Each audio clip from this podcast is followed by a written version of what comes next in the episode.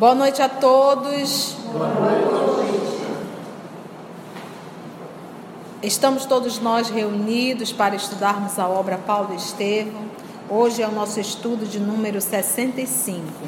Nós já temos a informação que Saulo de Tarso foi convidado para ir para Antioquia, iniciar o trabalho junto à igreja de Antioquia porque a igreja de Antioquia era uma igreja é, que tinha bastante condições financeiras, tinha bastante trabalhadores, mas é, existia uma carência de trabalhadores intelectualizados, ou seja, trabalhadores que pudessem direcionar o trabalho da evangelização, tá? o trabalho de coordenar estudos. Então, Pedro é, solicitou de Barnabé que fosse até Tarso conversar com Paulo, uma vez conhecendo a intelectualidade de Paulo de Tarso, para verificar a possibilidade de levar Saulo para a Antioquia, para a igreja de Antioquia, para ali iniciarem um trabalho de evangelização. Para a surpresa de Barnabé, quando Saulo de Tarso foi convidado ao trabalho da evangelização, de falar, né, dar uma palestra, ele percebeu que Paulo se enrolava tudo. Paulo iniciava uma linha de pensamento, ele se enrolava, ele não conseguia. Aí, de uma forma muito discreta, o Barnabé foi assim, direcionando ele para outros trabalhos, não mais o do púlpito. E ele, obviamente, entendeu e soube seguir a orientação de Abigail, aguarda, né? Espera. E foi procurar realmente outro trabalho dentro da igreja de Antioquia. Uma das ponderações de Saulo de Tarso, ela disse: Olha, eu vou para a igreja, mas eu vou levar o meu tear, porque eu não quero ser um peso financeiro para absolutamente ninguém. Então é basicamente nesse movimento que nós estamos. Vamos fazer a nossa oração inicial?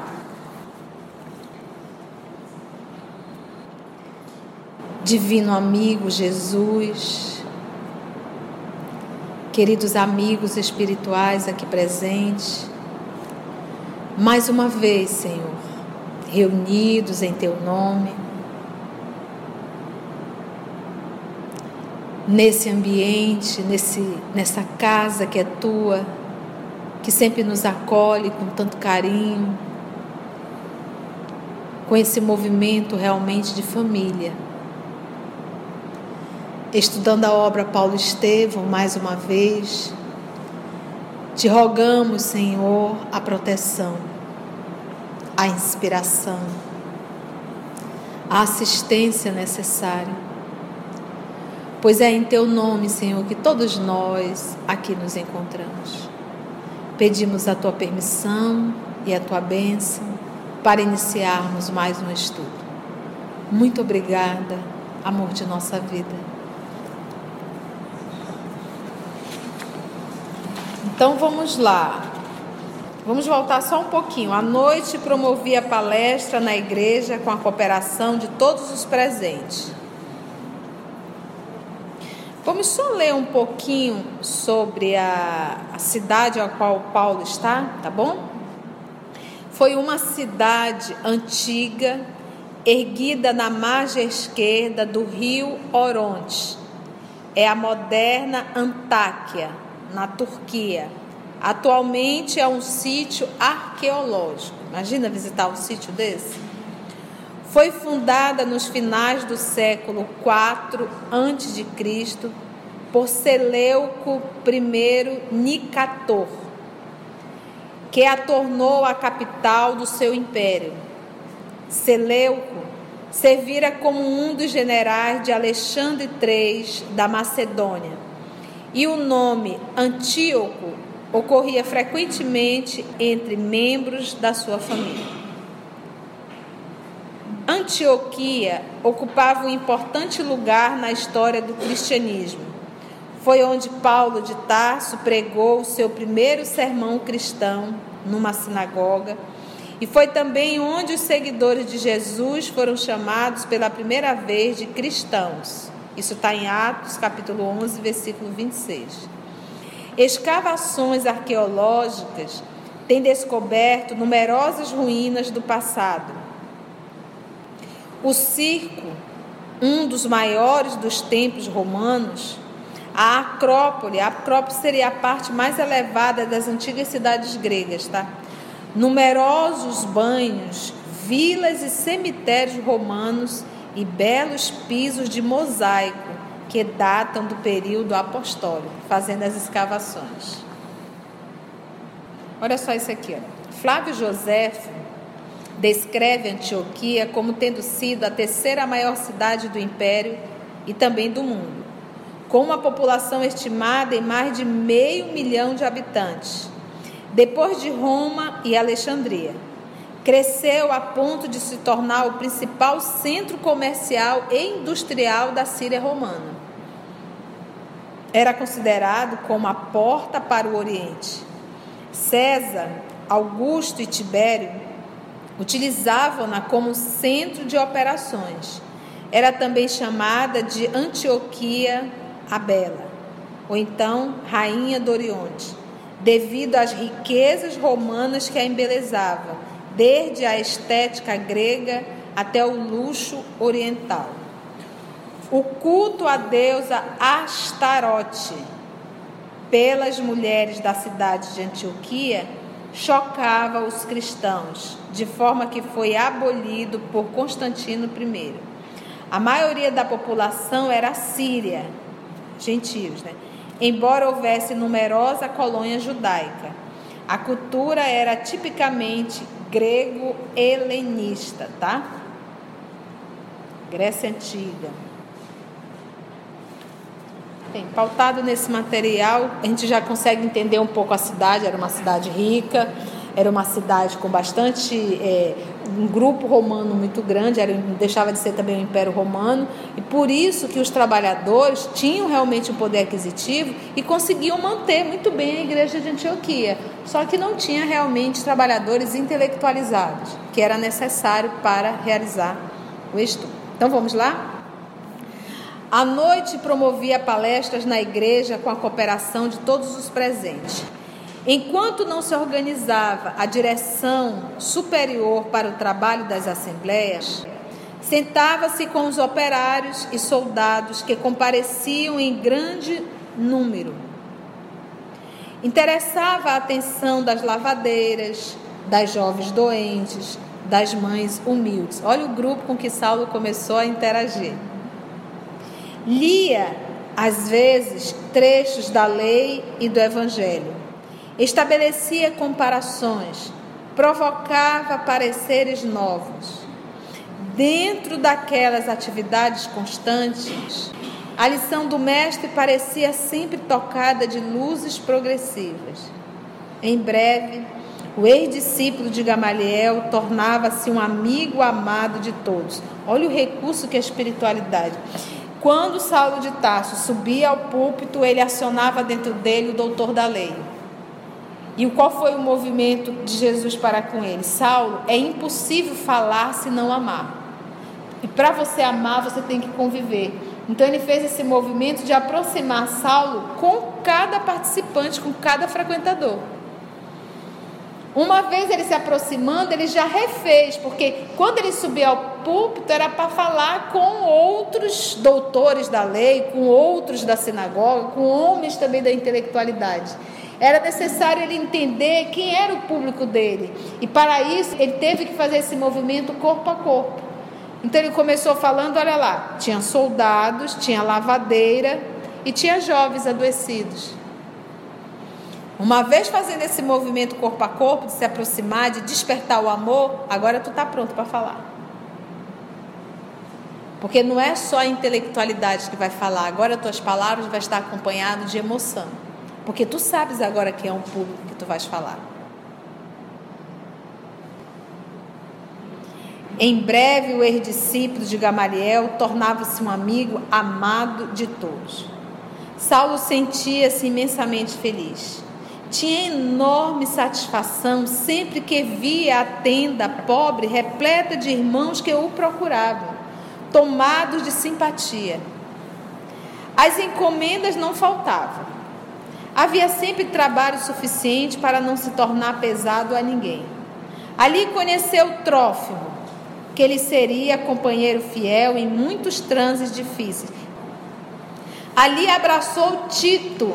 Olha aí, tem até uma carta. Ele vai citar várias vezes. Tito, né? Olha ali, conheceu Trófimo, que você, para quem já leu as cartas de Paulo, vai se deparar com esses nomes. Ali ele abraçou Tito, também em Antioquia. Pela primeira vez, quando esse abnegado colaborador mal saía da infância. A existência para o ex-rabino não podia ser mais tranquila nem mais bela. Era ali o dia cheio das notas harmoniosas, do trabalho digno e construtivo. À noite, recolhia-se à igreja em companhia dos irmãos, entregando-se prazenteiro às lides sublimes do Evangelho. As instituições de Antioquia era então muito mais sedutora que a própria igreja de Jerusalém. Vivia-se ali num ambiente de simplicidade pura, sem qualquer preocupação com as disposições rigoristas do judaísmo. Havia riqueza, porque não faltava trabalho. Todos amavam as obrigações diuturnas aguardando o repouso da noite nas reuniões da igreja, qual uma bênção de Deus. Então, muito trabalho, muito movimento profissional mesmo. Finalzinho da noite era uma alegria enorme ir para a igreja para se reunirem e conversarem sobre Jesus. Então, não era um peso fazer esse movimento, era algo prazeroso. Os israelitas, distantes do foco das exigências farisaicas, cooperava com os gentios. Olha só, lembra que gentio é todo aquele que não era judeu, né? era chamado de gentio. Como aqui nós temos o hábito de chamar é, gringo. Fulano é gringo, né? Sentindo-se todos unidos por soberanos laços fraternais. Estavam vivendo num paraíso. Até judeu os israelitas que estavam ali, lembra que nós ainda há pouco lemos o material que nós conseguimos pesquisando pela internet, que existiam grupos realmente de judeus dentro de Antioquia. Eu acho que a pergunta é até aonde não tinha judeu. Todos os lugares tinha judeu. Raríssimos os que falavam na circuncisão e que, por constituírem fraca minoria, eram contidos pelo convite amoroso à fraternidade e à união. As assembleias eram dominadas por ascendentes profundos do amor espiritual. A solidariedade estabelecera-se com fundamentos divinos. As dores e os júbilos de um pertenciam a todos. A união de pensamentos em torno de um só objetivo dava oportunidade a formosas manifestações de espiritualidade. Olha lá. Em noites determinadas, havia fenômenos de vozes diretas. O que, que é isso? O grupo se reunia para o estudo do Evangelho e havia voz direta, todos ouviam uma voz todos ouviam aquela voz. Né? Fenômeno é um fenômeno de efeito físico, a voz direta. Agora, antes de o Emmanuel revelar isso aqui, ele mostrou toda a condição espiritual dessa casa. A harmonia entre os trabalhadores, a união entre os trabalhadores, a alegria em estudar em nome do Cristo. Os meus discípulos serão reconhecidos por muitos se amarem. Então, uma vez você estando voltado para o trabalho do nosso Senhor Jesus com essa alegria, nós temos inspiração do mais alto. Uma vez que nós saímos desse foco, a inspiração já não é mais do alto. E não merecemos essa, esse contato maior com a espiritualidade. Olha que coisa linda isso aqui. A gente passa a ter uma assessoria de espíritos inferiores que destroem as instituições, destroem o trabalho, destroem casa. A gente costuma dizer que os inimigos da doutrina estão dentro, não estão fora. Então, olha só, a união de pensamentos em torno de um só objetivo dava oportunidade, né, seja a formosas manifestações de espiritualidade. Em noites determinadas, ou seja, eles marcavam, realmente existia grupo, havia fenômenos de vozes diretas. Gente, isso é dificílimo. A instituição de Antioquia foi um dos raros centros apostólicos onde semelhantes manifestações chegaram a atingir uma culminância indefinível. Nem em Jerusalém, onde estava Pedro, onde estava João, onde estava Tiago, não tinha. Ele, ele, diz aqui, ó, a instituição de Antioquia foi um dos raros centros apostólicos onde semelhantes manifestações chegaram a atingir culminância. Culminância indefinível. A fraternidade, isso aqui nos falta tanto. É uma concorrência, é um melindre, é um. Chega a dar vontade de chorar dentro das instituições. É um querendo concorrer com o outro, é um querendo mostrar mais que o outro, é um querendo. E a gente não entende que todos nós, apesar de estar na mesma instituição, estão indo no mesmo ideal.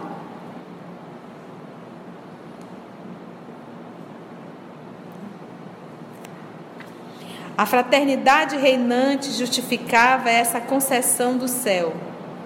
Nos dias de repouso, a pequena comunidade organizava estudos evangélicos no campo. A interpretação dos ensinos de Jesus era levada a efeito em algum recanto ameno e solitário da natureza, quase sempre às margens do Orontes. Olha que coisa interessante. Outra dica: saía da instituição espírita, iam para a beira do rio, lembrando um pouco as lições do nosso Senhor Jesus, e ficava ali em contato com a natureza, estudando o Evangelho. Não só dentro do templo, né? Eles saíam e faziam esse movimento. Saulo encontrara em tudo isso um mundo diferente. A permanência em Antioquia era interpretada como um auxílio de Deus. A confiança recíproca, olha aqui, ó, confiança recíproca os amigos dedicados, a boa compreensão, constituem alimento sagrado da alma. Confiança recíproca, amigos dedicados, a boa compreensão. Isso tudo ele diz, constitui alimento sagrado da alma. Alimento. Por quê? Por que ele colocou a palavra alimento? Porque uma vez a gente não vivendo esse movimento, nesse grupo, Estamos lá, mas somos secos, desnutrido. E a aparência de quem está desnutrido é uma aparência feia, é, é uma aparência sem vida. Por isso que ele usa o termo alimento. Um relacionamento sem esse movimento aqui de confiança, amigo dedicado, boa compreensão, seja qual relacionamento for, seja de esposo, de esposa, de irmão, irmã, de amigos, é esse movimento aqui, ó, constitui alimento sagrado da alma. Você olha para aquele grupo, você percebe, esse grupo se ama. A gente percebe a alegria quando eles estão juntos. Muito bom isso aqui. A cidade estava repleta de paisagens morais menos dignas mas o grupo humilde dos discípulos anônimos aumentava sempre em legítimos valores espirituais. Falando da condição, a cidade estava repleta de paisagens morais menos dignas, porque da mesma forma que vem o dinheiro, quase sempre vem acompanhado dos excessos. A igreja tornou-se venerável por suas obras de caridade e pelos fenômenos de que se constituíra um organismo central, Casa Voz Direta. Viajantes ilustres visitavam-na cheios de interesse. Os mais generosos faziam questão de lhe amparar os encargos de benemerência social. Foi aí que surgiu, certa vez, um médico muito jovem. Olha aí, muito jovem, olha a dica, de nome Lucas, de passagem pela cidade. Aproximou-se da igreja animado por sincero desejo de aprender algo de novo. Sua atenção fixou-se de modo especial naquele homem de aparência quase rude, que fermentava as opiniões, né, que excitava as opiniões. Antes que Barnabé empreendesse a abertura dos trabalhos, né, iniciasse, aquelas atitudes de Saulo evidenciando a preocupação generosa de ensinar e aprender simultaneamente, impressionaram-no a ponto de apresentar-se ao ex-rabino, desejoso de ouvi-lo com mais frequência. Então, enquanto Barnabé estava lá palestrando, Saulo de Tarso estava aqui, anotando e ensinando, né? como diz, aprendendo e ao mesmo tempo ensinando, ele ajudando naquela ânsia. E isso chamou a atenção de Lucas. Vamos ver, Paulo. Pois não. Disse o apóstolo satisfeito. Minha tenda está às suas ordens. E enquanto permaneceu na cidade, ambos se empenhavam diariamente em proveitosas palestras concernentes ao ensino de Jesus, né? Ali, toda aquela conversa deles, aquela, aquela palestra era em torno dos ensinos do nosso Senhor Jesus. Retomando aos poucos seu poder de argumentação, olha aqui, ó, retomando aos poucos seu poder de argumentação que ele tinha muito bem, né? Saulo de Tarso não tardou a incutir, né, a infundir no espírito de Lucas mais sadias convicções. Desde a primeira entrevista, o hóspede de Antioquia, que era Lucas, não mais perdeu uma só daquelas assembleias simples e construtivas. Na véspera de partir, fez uma observação que modificaria para sempre a denominação do discípulo do Evangelho. Olha que lindo aqui. Ó. Então, é, Lucas encontrou com Saulo de Tarso em Antioquia. O primeiro contato realmente da igreja, ele se aproximou de Paulo, de Saulo, ia até a tenda de Saulo. Então, Saulo fazia do seu trabalho um ambiente de evangelização. As pessoas se aproximavam e nós espíritas ainda falamos assim, olha, não, nós somos espíritas lá dentro, aqui a gente não pode falar dessas coisas não. Às vezes se aproxima alguém é, dentro da nossa, do nosso ambiente profissional, sabendo que a gente é espírita, diz, Conceição, eu sei que você é espírita, eu poderia conversar com você? Não, não, amigo, isso aí você tem que ir lá, o centro espírita, isso aqui não é um ambiente para isso, eu não posso conversar. Mas o universo não é o templo de Deus? Por que, que eu tenho que me limitar só ao centro espírita? A gente tem que parar com essa, com essa idolatria ao centro. Universo. Universo. E você vê, ele fez da sua tenda uma igreja. As pessoas iam lá e evangelizavam. Na boa.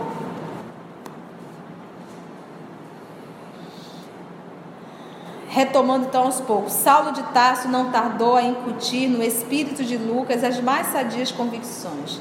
Desde a primeira entrevista, o hóspede de Antioquia não mais perdeu uma só daquelas assembleias, simples e construtivas. Na véspera de partir, fez uma observação que modificaria para sempre a denominação dos discípulos do Evangelho. Barnabé havia terminado os comentários da noite quando o médico tomou a palavra para despedir-se. Falava emocionado e, por fim, considerou acertadamente. E é aquilo que nós temos que entender. A, a inspiração divina, ela não chega na cabeça só de uma pessoa. Como diz, ela é peregrina. Ela pode hoje estar comigo, mas amanhã ela pode estar com o seu Roger. Na segunda-feira pode estar com a Carol. Na outra sexta-feira pode estar com Arnaldo. Barnabé havia terminado os comentários da noite quando o médico tomou a palavra para despedir-se. Falava emocionado e, por fim, considerou acertadamente. Irmãos, afastando-me de vós, levo o propósito de trabalhar pelo Mestre empregando nisso todo o cabedal de minhas fracas forças. Não tenho dúvida alguma quanto à extensão deste movimento espiritual. Para mim, ele transformará o mundo inteiro. Entretanto, pondero a necessidade de imprimirmos a melhor expressão de unidade às suas manifestações. Quero referir-me aos títulos que nos identificam à comunidade. Não vejo na palavra caminho uma designação perfeita que traduza o nosso esforço. Os discípulos do Cristo são chamados viajores, peregrinos, caminheiros, mas há viandantes e estradas de todos os matizes. O mal tem, igualmente, os seus caminhos. Não seria mais justo chamarmos-nos cristãos uns aos outros?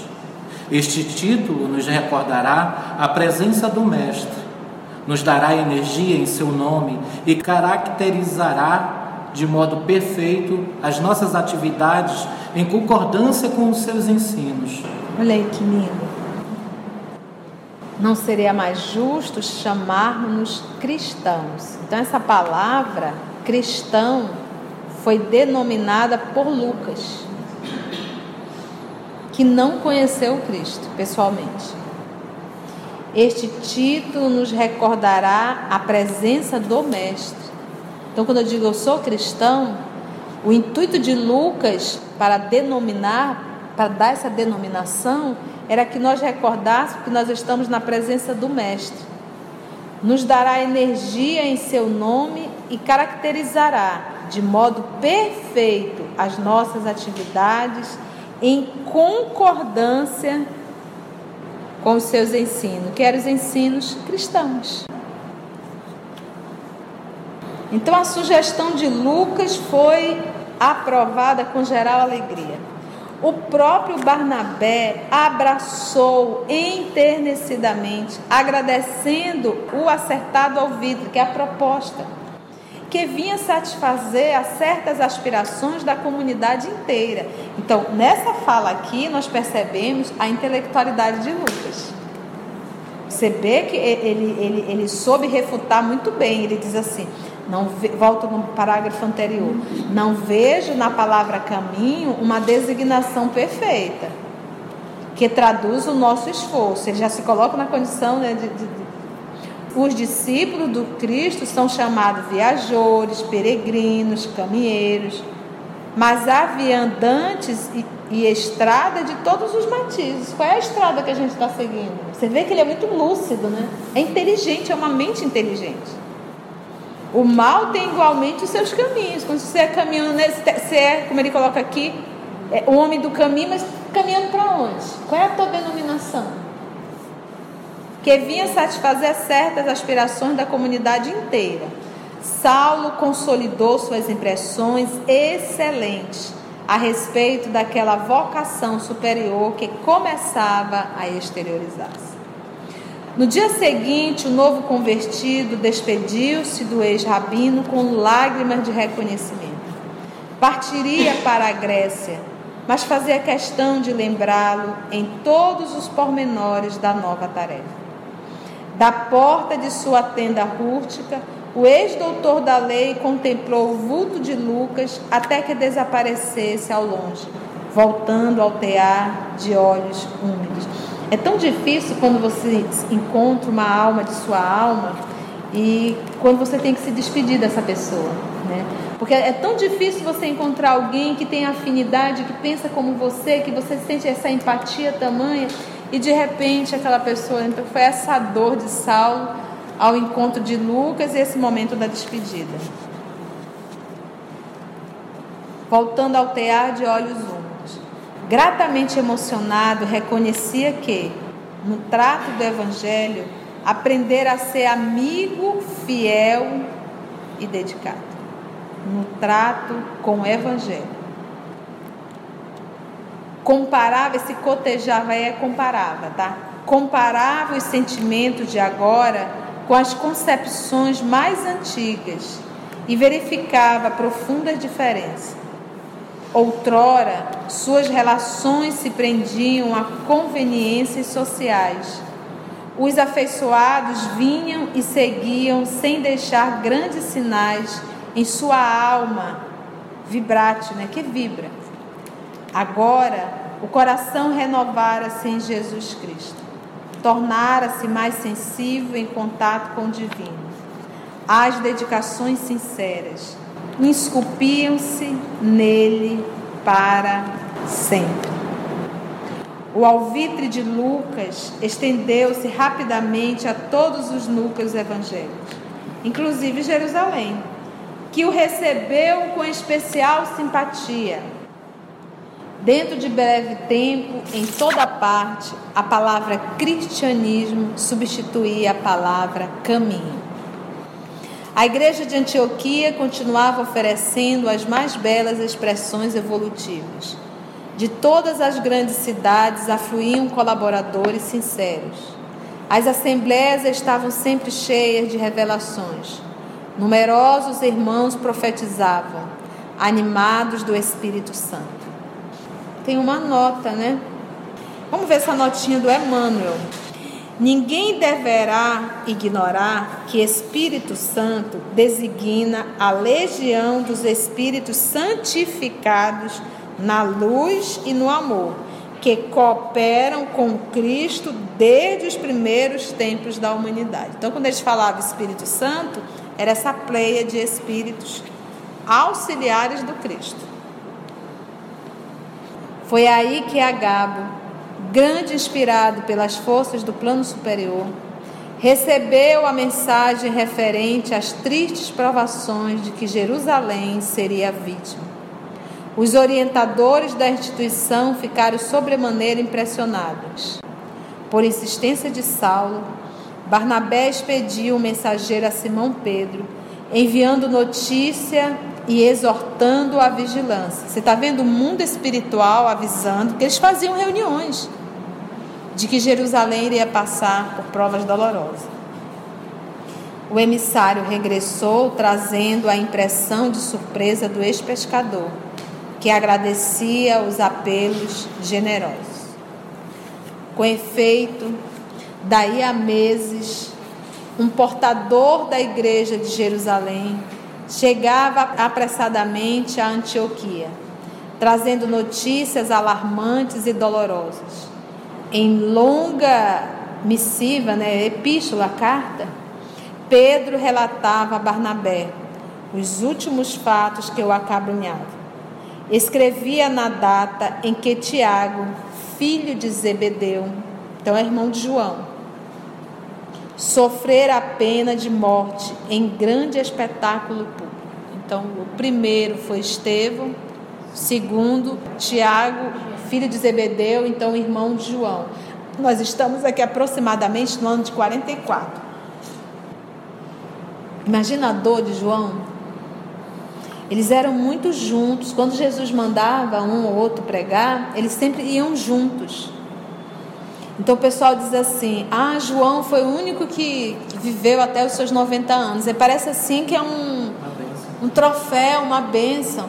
Mas olha aí as dores de João: a morte do irmão querido, a morte do Cristo.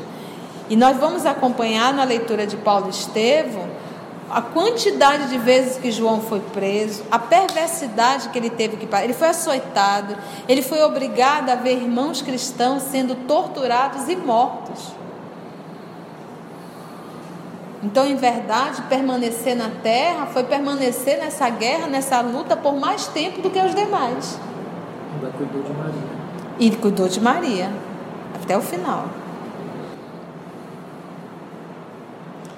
Então, os últimos fatos que eu acabunhava, escrevia na, na, data em que Tiago, filho de Zebedeu, sofrera a pena de morte em grande espetáculo público.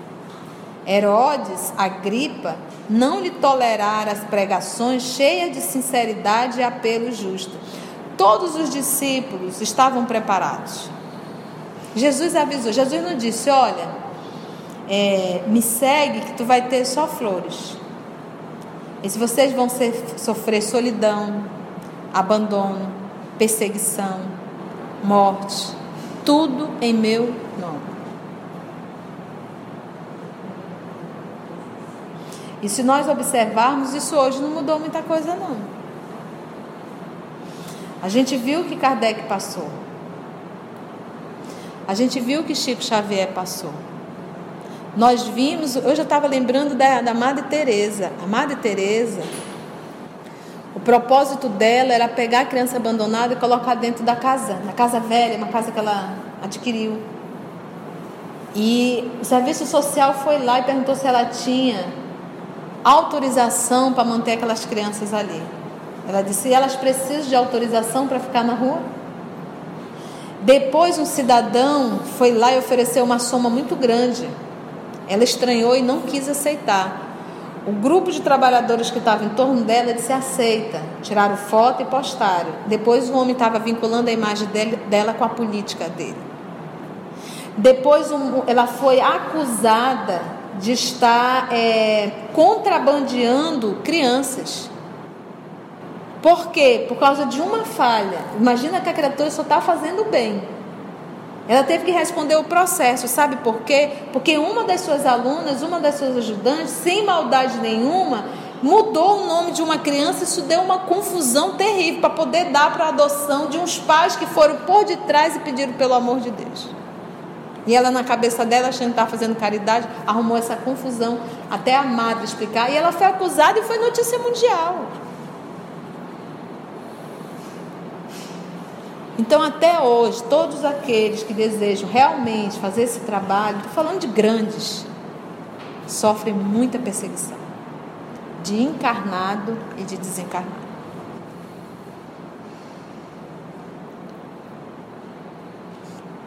O irmão de João vinha da Galileia, com a primitiva franqueza dos anúncios do novo reino inadaptada ao convencionalismo farisaico. Então, olha só, ele estava na Galiléia e Pedro permaneceu em Jerusalém e João ajudava Pedro. Então, ele estava pregando lá na Galiléia, onde Jesus pregava. Então, com aquela mesma alegria, com aquele mesmo movimento, Tiago desceu pregando. Só que ele não sabia que dentro da igreja do caminho não se falava mais nem o nome Jesus, lembra? Que foi essa revolta de Paulo? Estava muito mais parecido com a sinagoga, cheia de ritos, do que com a igreja. Só que ele não sabia.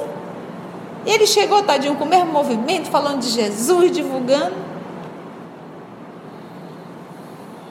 Isso que ele diz, ó. É, com a é, original originalidade, né? franqueza dos anúncios do novo reino, inadaptada ao convencionalismo farisaico levara muito longe o sentido de suas exortações profundas. Verificou-se perfeita repetição dos acontecimentos que assinalaram a morte de Estevão. Foi apedrejado. Os judeus exasperaram-se contra as noções de liberdade religiosa.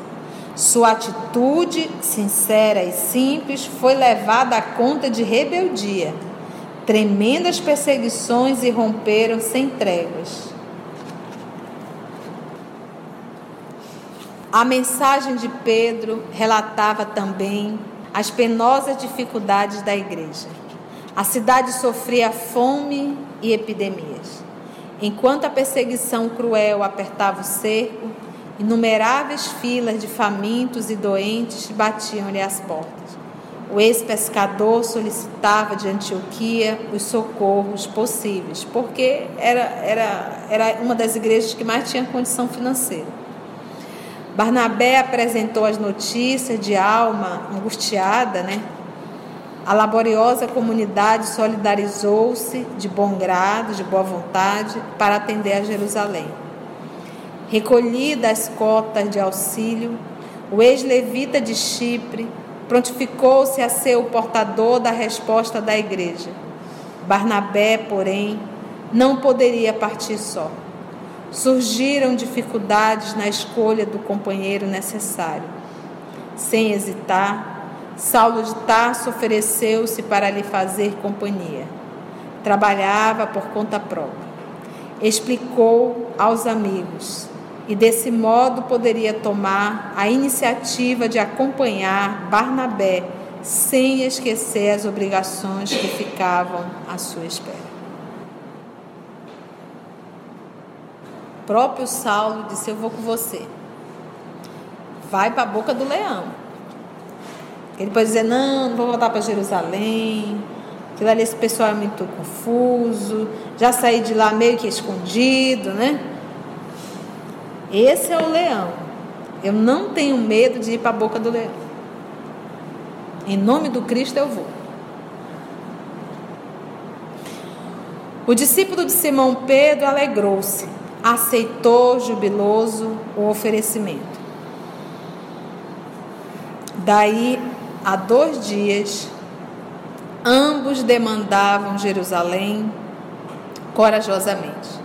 A jornada era muito difícil, mas os dois venceram os caminhos no menor prazo de tempo, ou seja, eles aceleraram mesmo. Imensas surpresas aguardavam os emissários de Antioquia, que já não encontraram Simão Pedro em Jerusalém. As autoridades haviam efetuado a prisão do ex-pescador de Cafarnaum, logo após a dolorosa execução do filho de Zebedeu Amargas provações haviam caído sobre a igreja e seus discípulos. Saulo e Barnabé foram recebidos especialmente por Prócoro. Vocês lembram de Prócoro? Foi justamente ele que atendeu Saulo a primeira vez, que os informou de todos os sucessos. Por haver solicitado pessoalmente o cadáver de Tiago para dar-lhe sepultura, Simão Pedro fora preso. Sem compaixão e com todo o desrespeito, pelos criminosos seguidores de Herodes. Então não foi nem os romanos que fizeram isso, foram realmente só os judeus, porque Herodes era o rei, o rei dos judeus. E os, os, os, os romanos, eles tinham isso, né? eles vinham para administrar, você tinha que pagar, mas eles não iam atropelando a, a, a própria política do local, seja ela religiosa ou não. Pelos caminhos. É, mas, dias depois, isso a gente vai procurar lá no Evangelho e vamos parar aqui. Um anjo visitar o cárcere do apóstolo, que está em Atos, restituindo a liberdade. O narrador referiu-se ao feito com os olhos fulgurantes de fé. Contou o júbilo dos irmãos quando Pedro surgiu à noite com o relato da sua libertação. Então, imagina? Alguma pergunta ou alguma colocação, gente? Não? Tudo ok? Então vamos orar, agradecermos ao nosso Senhor Jesus por mais esse, esse momento. Envolver a nossa irmã Laura.